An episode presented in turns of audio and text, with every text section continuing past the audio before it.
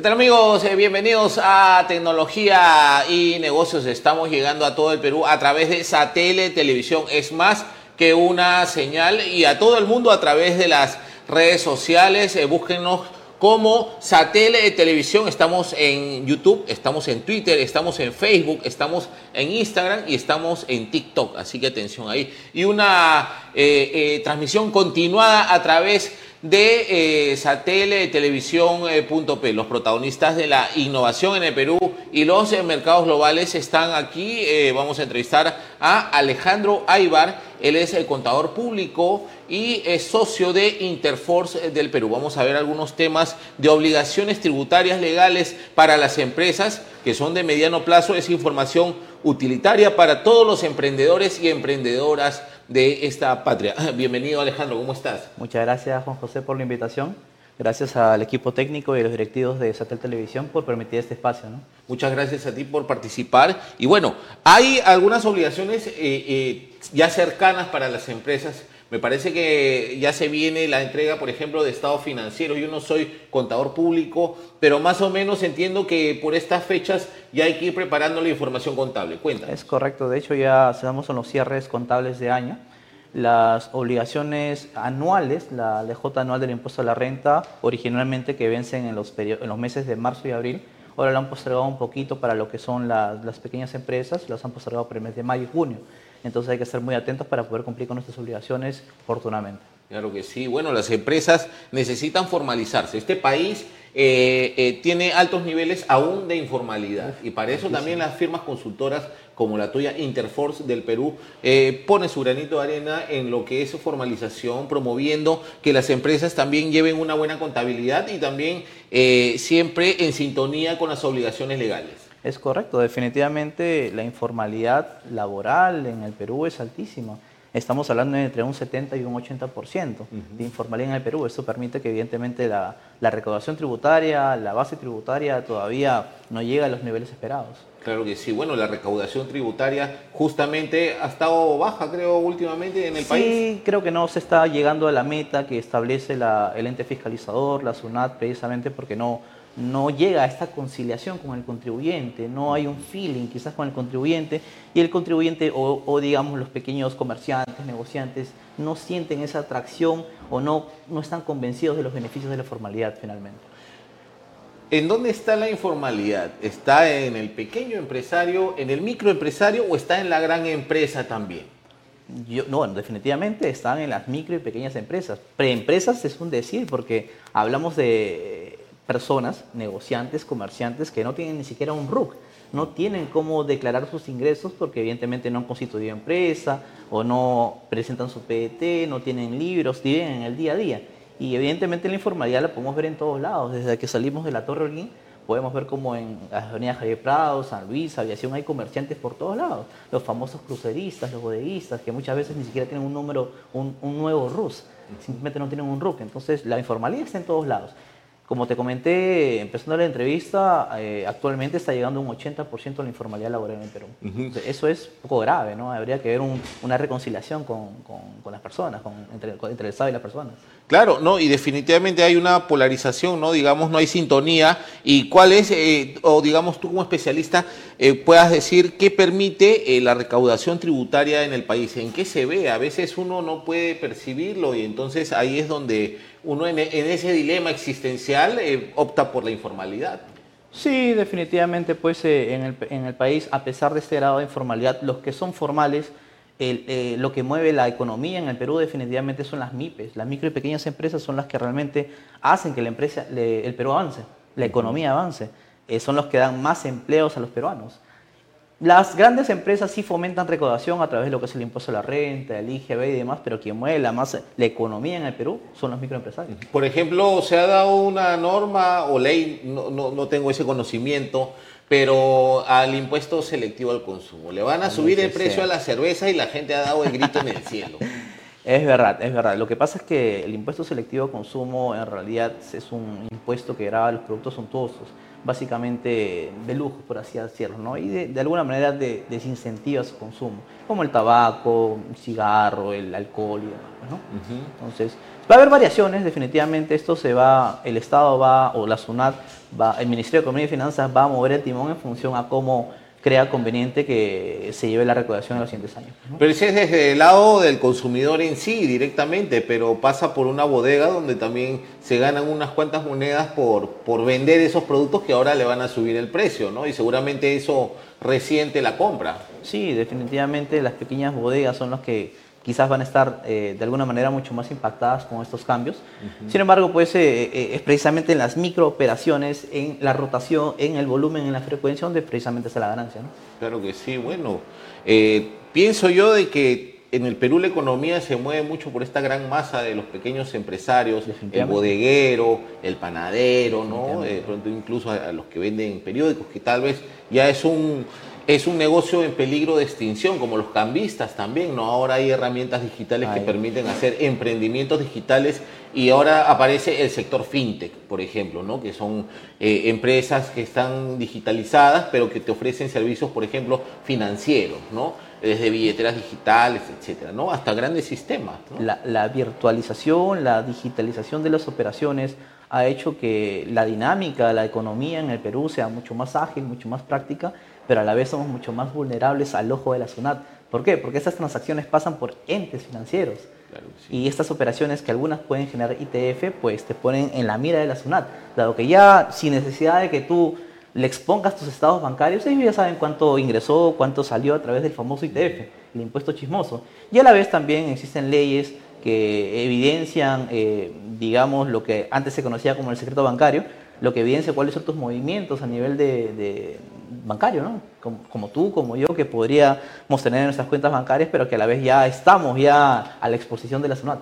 Por supuesto, bueno, es una, de alguna manera es una forma de transparentar, ¿no? La digitalización ha hecho eso, ¿no? Que se transparente y de alguna manera eso genera eh, democracia, ¿no? Porque eh, eh, se lucha contra la corrupción y yo pienso de que este tipo de, de software digitales, estas innovaciones deberían impactar también en el sector público, en la gran información, ¿no? Llevar una contabilidad también ahora se ha innovado, ¿no? Ahora se lleva como, herramientas un poco más ya no se usa el libro contable, el debe haber, estar llenándolo a mano, sí, ¿o todavía? No, definitivamente. Bueno, yo creo que todavía hay contadores bastante bueno, rústicos que llevan la contabilidad de manera física, sin embargo esto ya no está ni siquiera permitido, ya ha habido una transición progresiva hacia la virtualidad donde ahora a través del CIRE, que actualmente desde el periodo de octubre se utiliza, el Sistema Integral de Registros Electrónicos, que ya la SUNAT, en el momento en que tú metes un comprobante, ya sabe que vendiste. En el momento en que tú compras algo, ya sabe que lo compraste, ni, siquiera hay necesidad, digamos, de declarar. Y ese es otro factor que de repente los pequeños negocios, los comerciantes, las personas este, naturales con negocio, se limitan mucho. ¿Por qué? Porque ellos piensan que el famoso PDT, que es el PDT 621 y GB Renta, presentando el PDT ya está su contabilidad. Y ese es un tremendo error, porque un PDT simplemente es una declaración en la que yo establezco cuánto vendí y cuánto compré pero la parte sustancial, la parte medular se encuentra en los libros, compras, ventas, diario, mayor, inventarios y balances, balance de comprobación. Entonces, es ahí donde realmente yo voy a poder dar una lectura precisa de cómo se encuentra mi empresa y en función a eso tomar decisiones.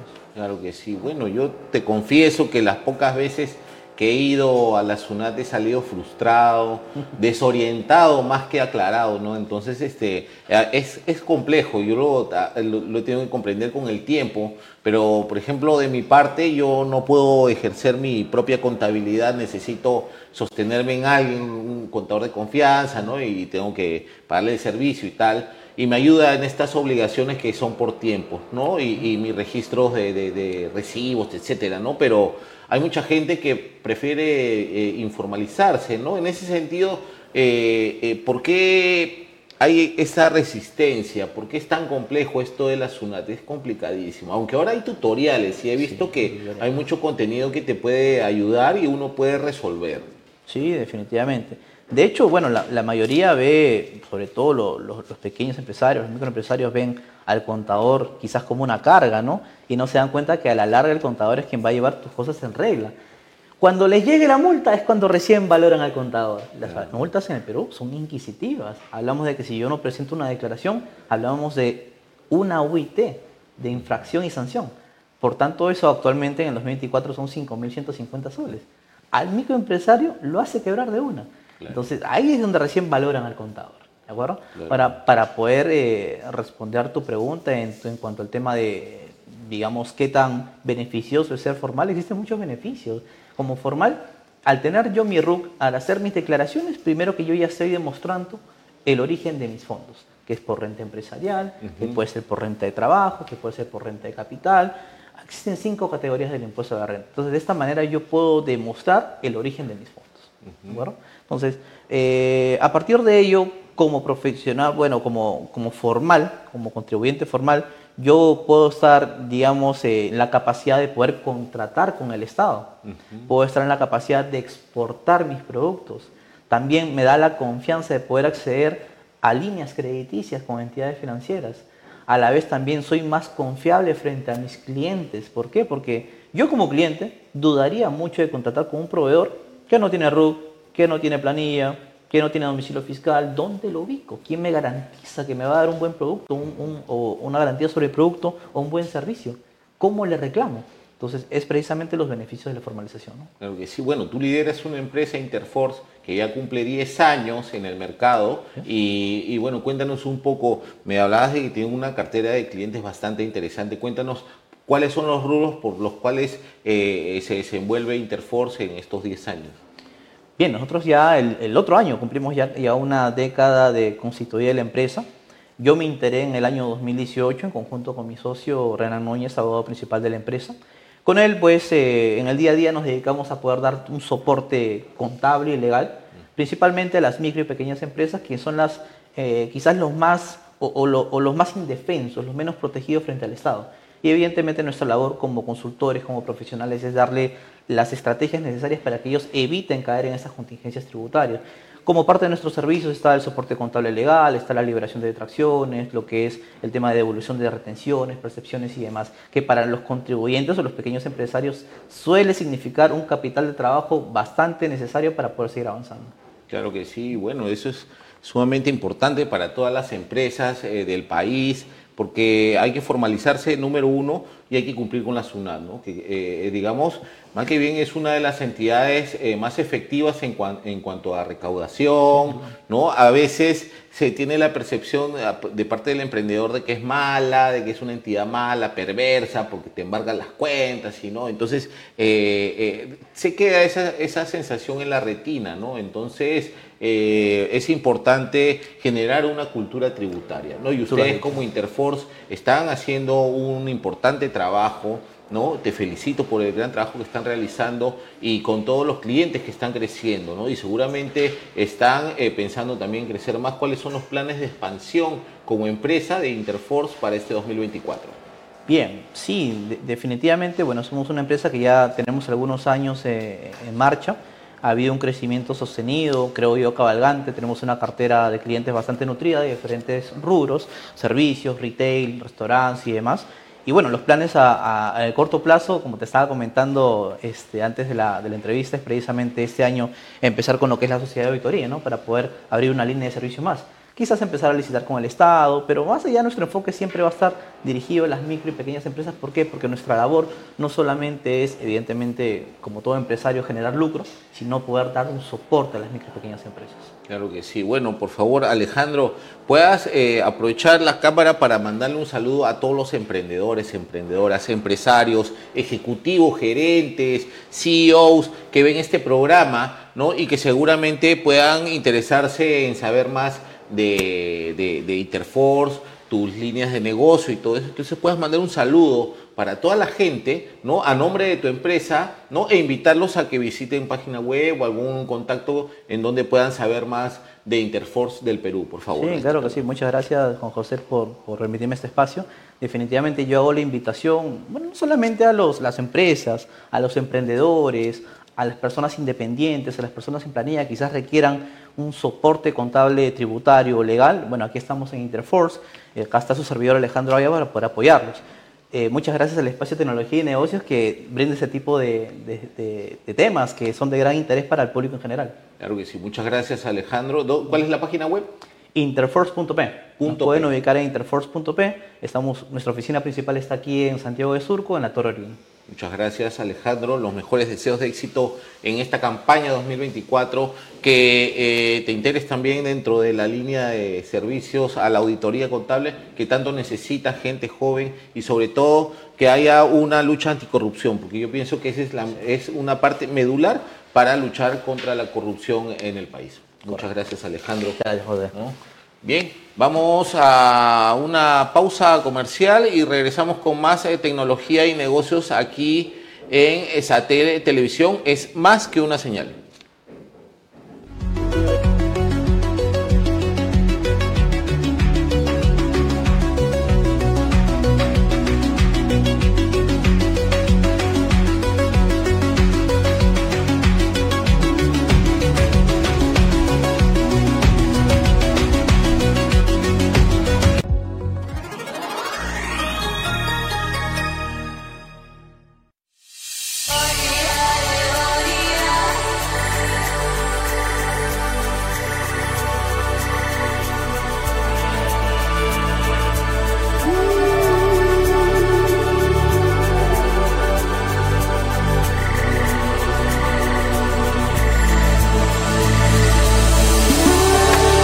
Agua de mesa Pradinet.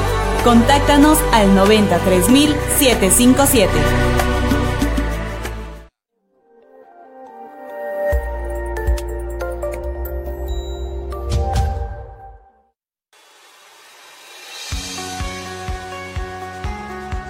Calma la sed con agua Pradinet.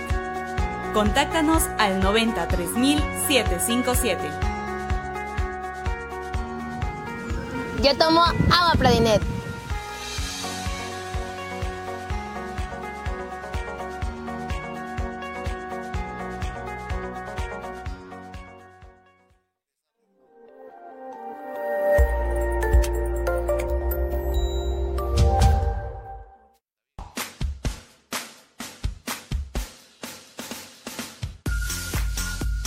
Sacia tu sed con el toque puro de agua Pradinet. Contáctanos al 93757.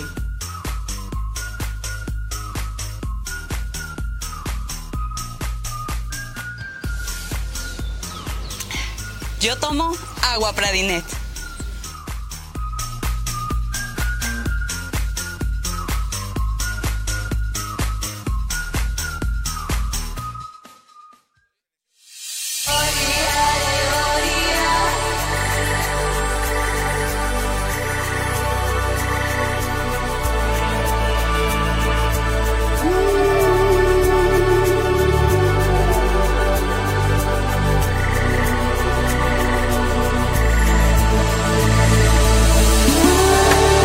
Agua de mesa Pradinet. Contáctanos al 93757.